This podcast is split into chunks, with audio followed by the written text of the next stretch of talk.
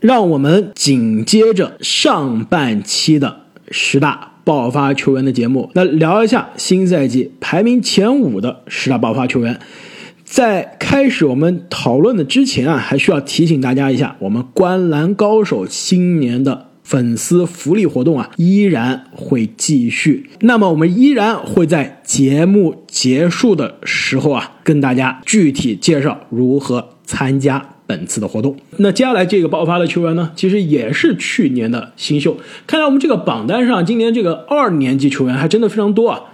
那就是来自俄克拉荷马雷霆队的大前锋达柳斯贝兹利，另外一个达柳斯。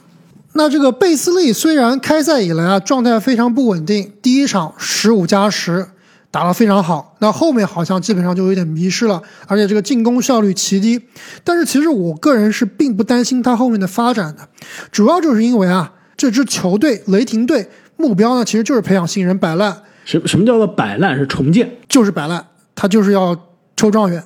好吧，的确是摆烂。那贝兹利本赛季其实跟这个我们之前提到的格兰特一样啊，他最大的进步呢是他的上场时间，本赛季平均能出场三十点五分钟，比上赛季的这个十八点五分钟啊要多很多。其实看了几场贝兹利的球啊，包括这个上赛季气泡里面看到的贝兹利啊，让我想到了前几年的有一名球员，也是当时我非常看好的默默无闻的一名球员。我不知道你你们能不能想起来是谁？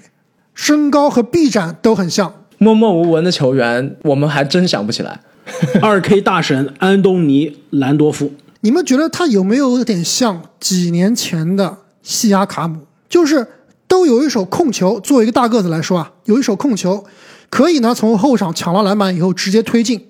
都可以持球进攻，进攻脚步都不错，而且呢都有一手投射，虽然是不太稳定啊。然后两个人的爆发力都不错，都能护框。可能这个贝兹利啊，比当时的西亚卡姆的身体素质更好一些，这个盖帽水平更强。但是西卡呢，当年他的强项就是 on ball defense，持球防守，一对一的盯人防守，西卡很强。这个这一点比贝兹利要强很多。所以我觉得这个贝兹利啊，有没有可能啊会走西亚卡姆那一套？说不定就能打出一个小西亚卡姆的感觉。可惜他不会西亚卡姆大回环啊。除了大回环之外。我不觉得贝兹利有西亚卡姆的身体素质。西亚卡姆的身体素质啊，其实他刚进联盟的时候就是一个以身体素质见长、以他身材见长的球员。投射啊，这个持球进攻啊，组织啊，都是后面练出来的。贝兹利的确，他感觉活儿现在进了 NBA 刚打一年多啊，这活感觉是比刚进联盟的时候西亚卡姆是好很多。但是身体的素质啊，以及身材啊，还比我们的西亚卡姆要差一些。但不得不说，这个赛季放在他前面的机会真的是非常多。除了上场时间有所上升呢，使用率的增长是肯定的。上个赛季球队中有加利、有保罗、有施罗德，个个都是要占球权、占使用率啊。因此，贝兹利虽然作为一个球队的这个首发，但是呢，他的使用率只有百分之十五，基本上在场上就是一个站桩的。这个赛季可不一样了，球队是完全的年轻化。那。基本上，球队进攻的核心一个是亚历山大，另外一个呢，可能现在看来是霍福德啊，但未来很可能球队就把进攻的火力更多的转移到更加年轻的贝兹利的身上。没错，贝兹利之所以能排到这个位置啊，我觉得有两个非常重要的因素啊。第一个就是因为他的起点其实是非常低的，这个赛季打到现在，虽然说他的数据还非常不起眼。但是我看了看，已经相较于上个赛季，基本上得分、篮板、助攻、盖帽都接近翻倍了。另外一个原因，刚刚两位也提到了，就是我们期待这支雷霆啊，之后把更多的球权交给年轻人，因为其实现在这支雷霆打了几场比赛，出手权和使用率啊，都还是比较平均的。贝兹利的得分连前五都排不进去，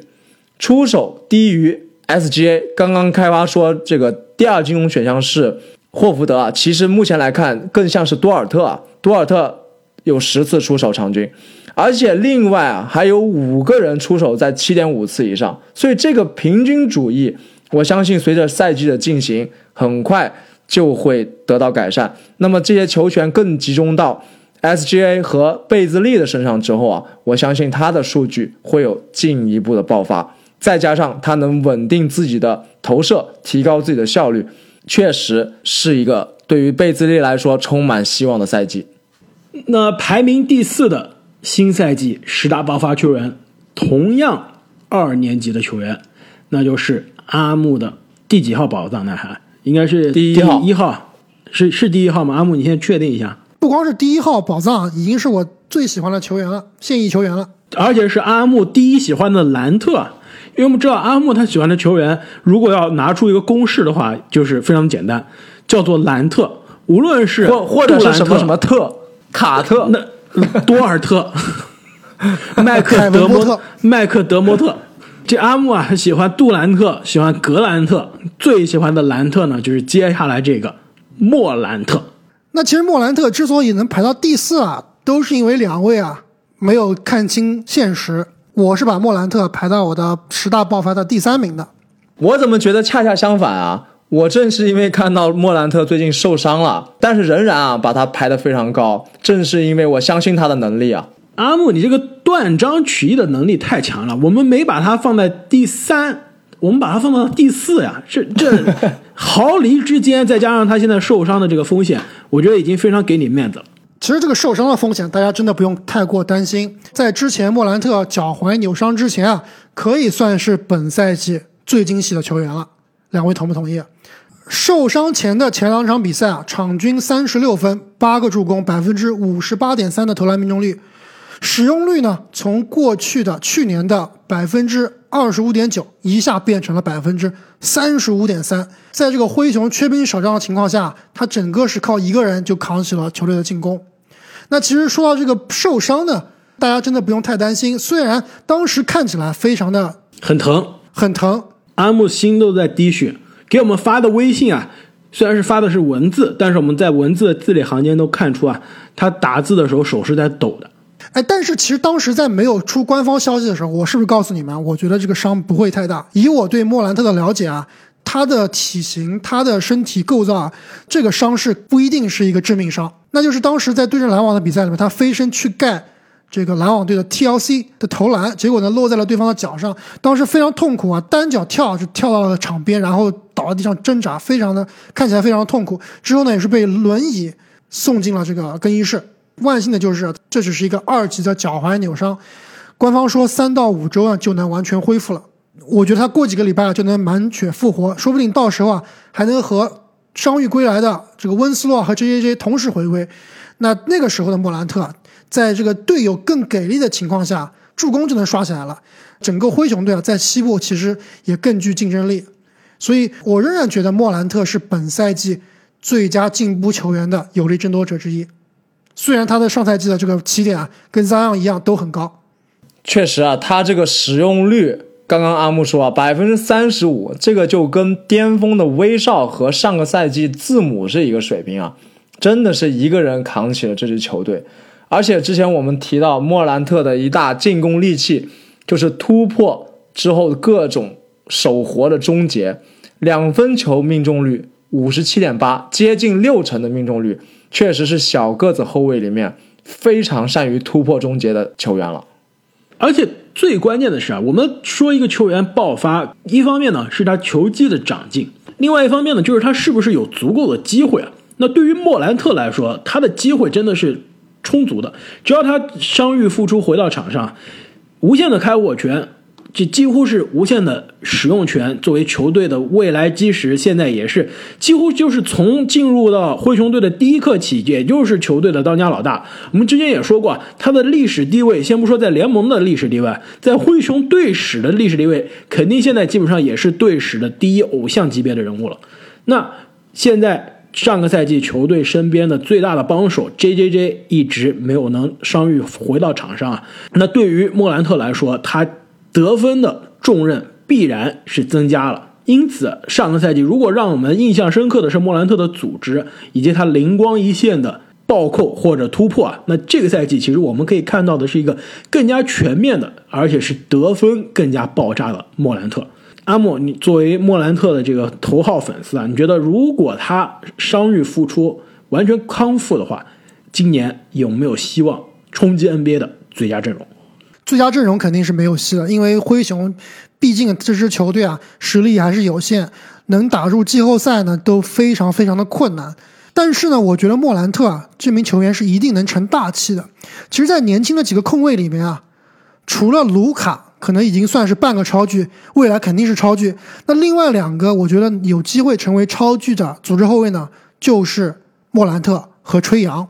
那其实从现在看来啊，莫兰特可能比吹杨的水平还差一些，主要是这个经验和技术啊都有在打磨。但是呢，我觉得两三年之后啊，他很有可能会超越吹杨，甚至有可能挑战卢卡，成为未来啊 NBA MVP 的有力争夺者之一。那要么他会换队，要么灰熊队的阵容啊，真的得彻底升级才行。你不要忘了，灰熊队是联盟里面啊最年轻的球队。不是之一啊，是最年轻的。他身边呢，其实有很多啊有潜力的新人。通过时间的打磨呢，我觉得很有可能这几个新人会有一两个会变成，比如说 J J J 这样的水平。那到时候的灰熊可能就很难说是不是西部的一个豪强了。那另外，我觉得其实评判球员会不会爆发，或者是不是一名优秀的球员啊，除了技术上，还有另外非常重要一点啊，就是刚刚开花所说的偶像气质。其实我觉得莫兰特真的是非常非常具备偶像气质。首先，打法观赏性很强，暴力的扣篮，花哨的传球，而且呢，他在场上啊是很有激情的，是很有争胜心的。就作为一个球迷啊，你是喜欢看到这样的球员的。那其实最近我刷虎扑啊，也是发现喜欢莫兰特的球迷啊是越来越多了。另外一点啊，就是他场下性格非常的正，就是。不像和他年纪相仿的球员那么张扬，也不像比如说卡哇伊这样的球员啊这么低调，也不像阿木喜欢的另外一个特这个凯文波特那样场外麻烦事不断。对啊，就这样的球员就风险比较大。但是莫兰特啊，他不乱说话，但是他又喜欢说话。你看他的推特啊，看他的这个 IG、Instagram 更新都很频繁，而且啊，他发的最多的是什么？最多的都是心灵鸡汤、正能量。非常有礼貌，那看样子他也是从小喜欢听五月天啊，听五月天做好少年。没错，他真的是一个好少年，所以我是在这一点上非常看好莫兰特会成为联盟未来的明日之星的。而且你刚刚把莫兰特跟吹杨放在一起对比啊，其实我我相信未来 NBA 很多年啊。大家都会讨论这两个谁是 NBA 年轻的控卫的第一名。其实卢卡算他是控球后卫，的确不是完全的算，他已经是一个超越位置的存在了，更像是詹姆斯这样，就是既是打控球后卫又打小前锋，很难把它归为一个具体的位置啊。但吹杨和莫兰特，这肯定是未来 NBA 的超级控卫的讨论。这两个人现在看来呢，的确，而且这两个人最近呢也是刚刚对位。让人的感觉就是，吹杨的确射程更远，打得更加油腻，更加适应现在 NBA 的规则。但的确，莫兰特很明显防守比吹杨好很多啊！我相信这两个人以后的对位啊，很可能就是每次对位，吹杨都防不了莫兰特。但是呢，随着经验的增加啊，莫兰特应该未来能防吹杨，而且会越防越好。这点你同不同意？没错，这场比赛其实我也是仔细的看了，基本上莫兰特是整场防吹杨，而吹杨呢从来不防莫兰特，因为他防不了啊，身材和爆发力都不是一个级别的。可以防防布鲁克斯，应该没什么事儿。布鲁克斯教育他自己防自己就行了，这你都可以防布鲁克斯，又多了一个我可以打爆的人。那么接下来就要揭晓排名前三的十大爆发球员，排名第三的十大爆发球员呢，其实。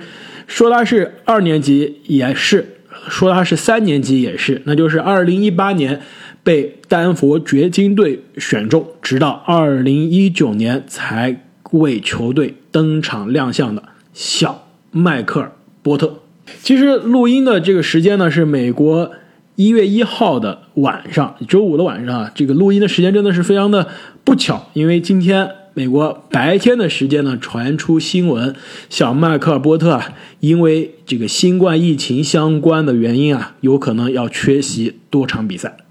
没错啊，但是他相信他很快就能回归的。那其实从前四场比赛来看呢，小波特场均十九点五分，六点八个篮板，一点五个盖帽，百分之五十六点六的投篮命中率，百分之四十二点三的三分球命中率，场均可以接近命中三个三分球，得分啊基本上就是去年的一倍了。而且跟刚才我们提到另外一个高大侧翼贝兹利相比啊，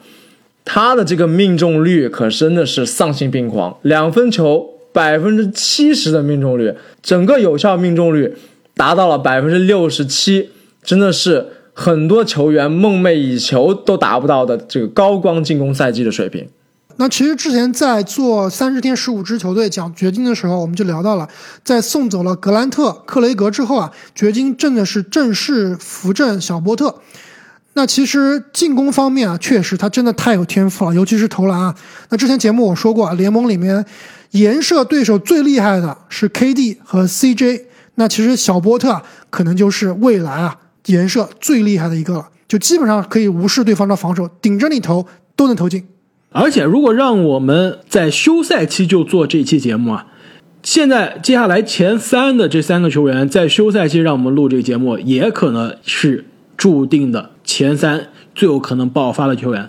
虽然我们看上个赛季常规赛波特的场均数据并不是特别好看，九分五个篮板，但是他的气泡已经展现出来。这赛季我们看到的场均可以接近二十分的水平，场均篮板啊也可以接近七到八个了。其实放在波特面前最大的问题啊，就是他的防守以及他在场上的。这个因为年轻所犯的失误啊，能不能让他保证足够的上场时间？如果他可以接下来依然是场均打二十九分钟、三十分钟甚至更多的话，那他的这个数据其实未来我们就应该把它作为习以为常的这个数据了。打出二十加十的水平并不惊讶，但现在最大的问题啊，就是如何赢得马龙教练的这个信任，让自己长时间的留在场上。没错啊，其实开赛四场比赛里面啊，两场比赛都是因为防守差，让马龙不得不舍弃他的进攻，把他按在板凳上。其实这两场比赛啊，波特的上场时间都不超过二十五分钟。我是觉得啊，真的掘金需要好好找一个专门教防守的教练啊，来好好教波特，从意识上，从这个技术上，好好给他多开开小灶。我觉得小波特如果想更进一步的话，不光是在数据上要提升自己，另外就是。能让自己的数据帮助球队赢球，而且在防守端啊，不要总是成为球队的累赘。没错，不要求他能代替格兰特之前在球队能带来的防守级别啊，至少你不要成为一个黑洞啊，保证自己能在场，这个非常重要。排名第二的十大爆发球员就是来自雷霆的，哎，是不是我们本期节目中唯一一个去年也上榜的球员？没错。连续两年的十大爆发，确实这个球员有点东西，但的确看上去也有点难啊。连续两年爆发，这的确放在他面前的挑战很大。那就是来自雷霆的亚历山大，我们的期待也让他压力山大。亚历山大就是典型的因为换球队或者是球队的地位发生改变啊，连着两级跳的球员。之前从快船的一名替补来到雷霆这样一个重建球队，获得了更多的球权。那么这个赛季之所以我们把他排到这么高啊，最重要的原因，我相信一定就是他确认是这个赛季雷霆的老大，拥有球队最多的开火权。而且不仅仅是简单的球队老大，他也是在现在联盟不说是摆烂吧，就是重建最彻底、年轻化最有决心的球队中当老大。那就意味着球队有足够的耐心，有足够的空间让他去犯错，就让这些年轻人在场上打。你打得不好，没事儿，继续打，就是让你去在摸爬滚打，在这个不断的犯错之中啊，去提升自己的水平。其实这样的机会真的是非常的难得的。而且他作为球队的老大，刚刚我说这开火权啊，还不是全部，更重要的有可能是他在串联球队方面的作用啊。场均助攻从上个赛季的三点三个到这个赛季前几场比赛的六点八个，可以看得出来，亚历山大在串联球队方面也是下了苦功的。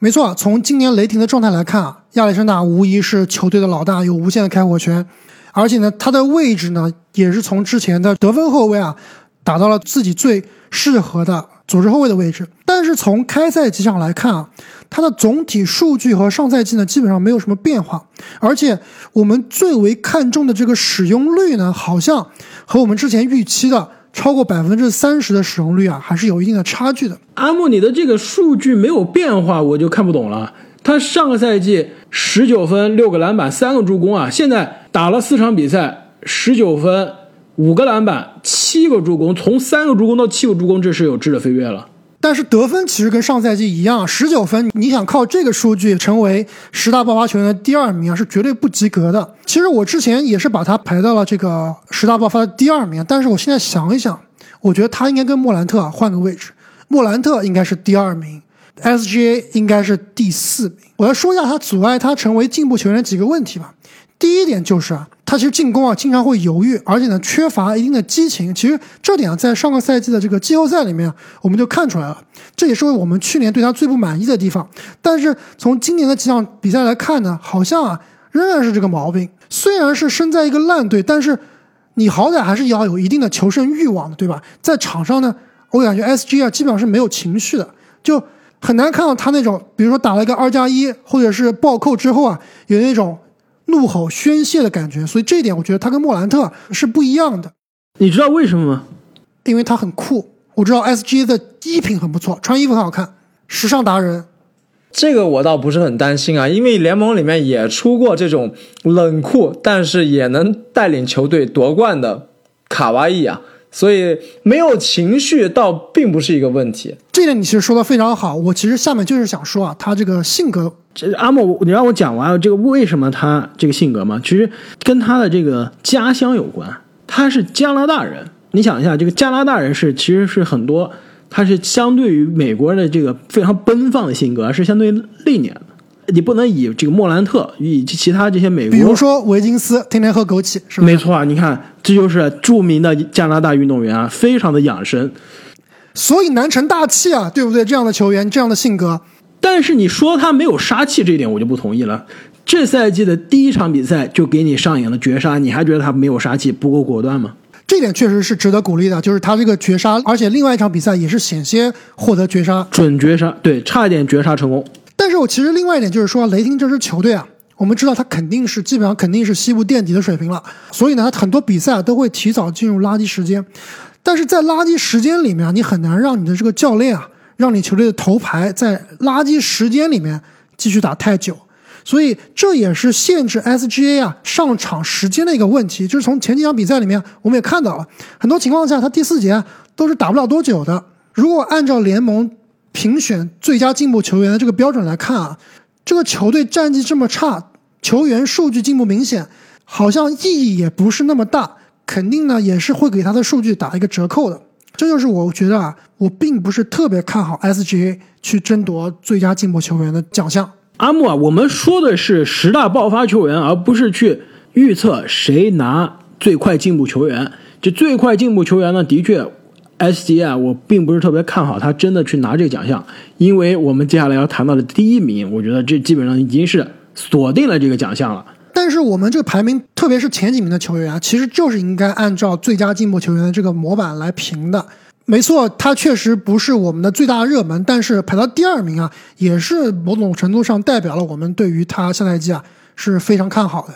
阿木确实，我承认啊，雷霆有这个战绩差导致这个球员的。表现受影响的这个问题啊，但是刚刚你提到了 SGA 的使用率啊，其实从这个角度，我想分析一下，我反而是觉得从这个使用率的角度，它还有一定的进步空间。它现在百分之二十七点八的使用率，确实对一个球队老大来说非常低了。而且你看一下他的出手啊，作为球队老大，拥有无限开火权，居然场均出手才十五次。所以我当时看到这个数据的时候，我觉得非常奇怪，简直让人难以相信啊！你再看看灰熊的迪隆布鲁克斯的出手，你就觉得这完全对不起这亚历山大的出手，完全对不起球队老大的这个地位啊！没错，所以我去查了一下整支雷霆队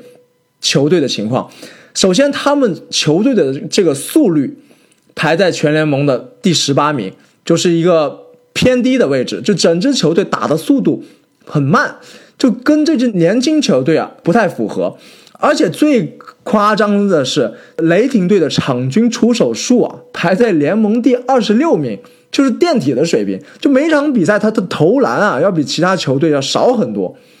我看了一下原因啊，有这么几个原因。第一个是他们的失误数，联盟排名第二十八，就是垫底的，就基本上上场了大家都在失误，疯狂的被对手打反击，所以自己的出手被消耗掉了。就是直接减少了出手的机会啊。第二个就是他前场篮板数排名联盟第二十四，就基本上没什么二次进攻的机会啊。最后还有他的这个助攻啊，排名联盟二十四，进攻非常不流畅。其实我们想一想，这支球队既然要围绕这些年轻人进行重建，肯定是要从进攻端开始的，解放他们的进攻潜力。刚刚说贝兹利的时候，我也说到。球队的这个出手权分配过于平均，之后肯定会进一步的集中，速度也会进一步的加快。所以我预计雷霆队的后半期啊，速率会变快，而且出手数应该会上涨。这样的话，亚历山大作为球队老大，他的数据还是有提高的空间的。这点我非常的同意啊，毕竟啊，现在只看了新赛季的四场比赛，他的数据呢？样本量真的是非常的小，现在是十九点五分，五点三个篮板，六点八个助攻啊！我觉得赛季整个赛季打完之后，我们看到了应该是接近二十四加六加六的一个球队老大的水平。那我最后还想再说一下我对于 SGA 这名球员未来的前景的判断。我知道这个 SGA 是开花非常喜欢的一名球员，没错，我也觉得他是一个非常好的球员，但是我仍然是觉得他的上限啊，并不是很高。我觉得他上限也就是全明星。这个最佳阵容，我觉得都比较危险。最大的问题，我觉得就是他这个性格啊和打法不适合做球队的老大。做一个二把手，我觉得其实挺好的。所以我觉得在年轻的控卫里面啊，他应该是和福克斯很有可能是一档的，达不到吹杨、莫兰特、卢卡这样的级别。我不知道你怎么看，开花。现在看来呢，的确是离你刚刚提到的那些莫兰特、吹杨、卢卡真真的是有距离。但是目前。至少现在来看，他就是球队的当之无愧的老大，未来的舰队基石。如果雷霆走了运，比如说在今年的选秀大会啊，明年其其实是今年了，现现在已经是二零二一年了，就今年的选秀大会选到了一个未来的天之骄子，就比如说公认的第一名状元康宁汉姆，那很可能康宁汉姆通过两三年的成长，未来成为了球队的老大。那 SGA 其实以他的技能点啊，做一个完美的老二，其实很适合。并不是老二的球员就进不了联盟的最佳阵容的。去年我们看到了很多球队的老二就进了最佳阵容，比如说最佳阵容中的威少、西蒙斯，就比如说最佳阵容中的这几个后卫啊，都是球队的第二人，照样是进最佳阵容。因此啊。对于亚历山大来说，现在一共也就只打了两年多的时间，在雷霆现在也只打了一年多的时间啊，未来还是有非常大的空间，非常多的机会啊，给他继续成长。那我们刚刚说，要如果预测下赛季的最快进步球员啊，很可能这个第一名已经没有任何悬念了，而且这个球员呢，也是整个休赛期我们看来。最有希望成为爆发球员的人选。那新赛季啊，打到现在真的是一点都没有让我们失望。那就是我们之前在十大中锋节目中，也在十五天三十支队的节目中啊，多次提到的火箭新晋首发中锋克里斯蒂安·伍德。先简单的看一下他的数据啊，上个赛季十三分六点三个篮板。一个助攻，零点九个盖帽，零点五个抢断。这个赛季呢，已经变成了一名二十五分、九点三个篮板、二点三个助攻、一点七个盖帽加一个抢断的全能球员，非常夸张的进步。除了篮板以外，几乎都翻倍了。虽然从数据的增长上来看非常的夸张，但是你惊讶吗？意料之中吧。我是觉得完全是意料之中啊。上个赛季虽然他的这个场均数据并不是特别好看，但是我们看他每三十六分钟的数据，二十二分十个篮板。之前一个赛季呢，每三十六分钟二十五分十二个篮板。他这职业生涯看上来就是一个每三十六分钟可以二十加十的水平。那今年不一定说他打三十六分钟。三十分钟是有的，而且他的使用率从之前的一个替补，那现在成为球队的首发，而且很可能是球队的第二或者是第三进攻点。那他的这个机会，他的出手的数量也是不一样的。而且不得不说啊，在火箭队，因为有哈登的存在，有可能是进一步放大了伍德在终结端的能力啊。我们知道哈登最强的一个进攻绝招之一，那就是挡拆之后突破到内线，以他这个独特的节奏和造犯规以及抛投的能力啊，送给敌人两杯毒药。要么你在哈登的身上赔上犯规，要么你夹击哈登，送给伍德一个空接扣篮的机会。而且伍德跟之前这个丙王卡佩拉最大的不同就是，伍德他是有投射的，这个和哈登挡拆啊，不光是可以 pick and roll，还可以 pick and pop，就是可以挡拉拆之后到三分，线外，没错，拉到外线投篮。那其实伍德这名球员的技能点啊，真的是很全面。进攻方面啊，有篮板，有挡拆，可以吃饼，终结能力比较强，也有一定的投篮。特别是本赛季啊，已经场均出手三点三次三分球了，可以命中一点三个，命中率也是达到了百分之四十。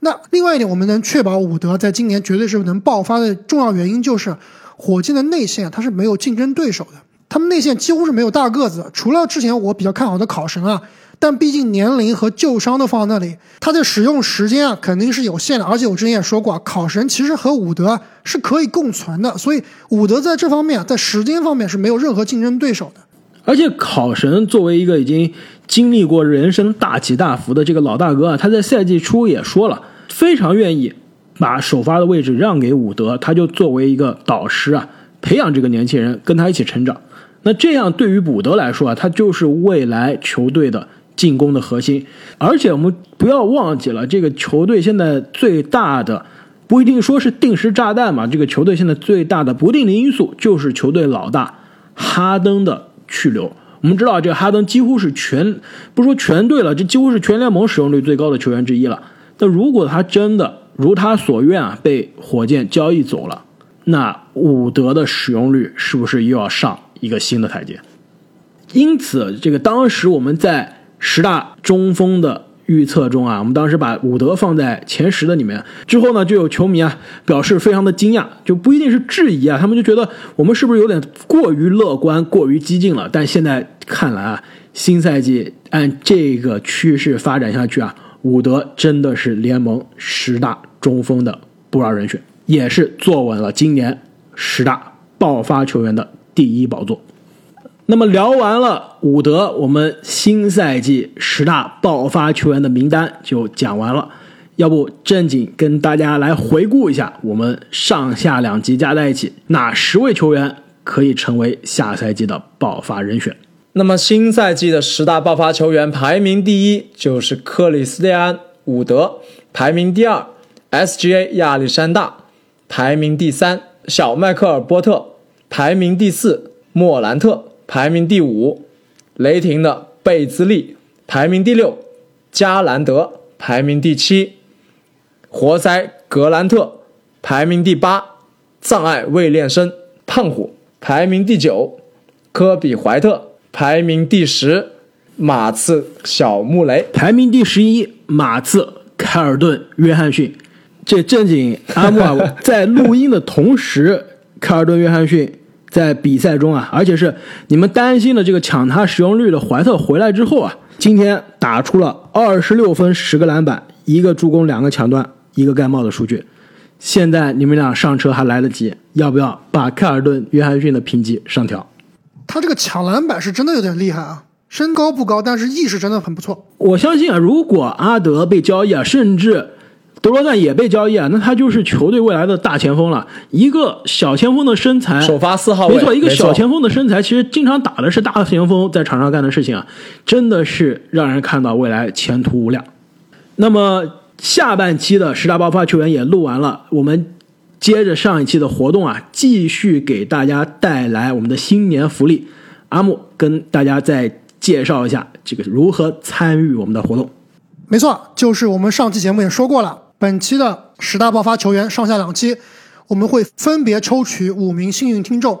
被抽到的听众呢会得到我们赠送的喜马拉雅会员月卡一张。那如何参加抽奖呢？只要在本期节目下方留言，并确定你已经订阅了我们喜马拉雅《观澜高手》的专辑，每位听众只有一次抽奖机会。如果你在上半期已经被抽中了，下半期这个机会啊，我们会留给其他的听众。另外呢，在一期节目多次留言的听众，我们也只会用你的第一次留言啊来做抽奖。那本次抽奖的截止日期呢是国内的时间二零二一年一月十号的晚上十一点。在此之前参与抽奖给我们留言的听众啊，都会有机会获得我们的奖品。那活动的所有解释权呢，归观澜高手所有。我们也会设计一个非常智能的抽取代码来抽取我们的幸运观众。而且这个智能的工具啊，需要防止正经留言参加活动，正经是不可以抽的。不是吧？我还以为我可以抢到这么好的礼物呢。正经你这次就算了吧，下次我们可能会有更好的礼物，说不定你就可能抢到了。那么再次祝各位听众朋友们新年快乐，也是非常希望各位朋友们，无论是喜欢的球队还是自己的学业啊事业，可以像这些十大爆发球员一样，迎来腾飞的一年。再次感谢各位朋友们在过去一年多的时间内给我们节目的支持，我们下期再见。再见。再见。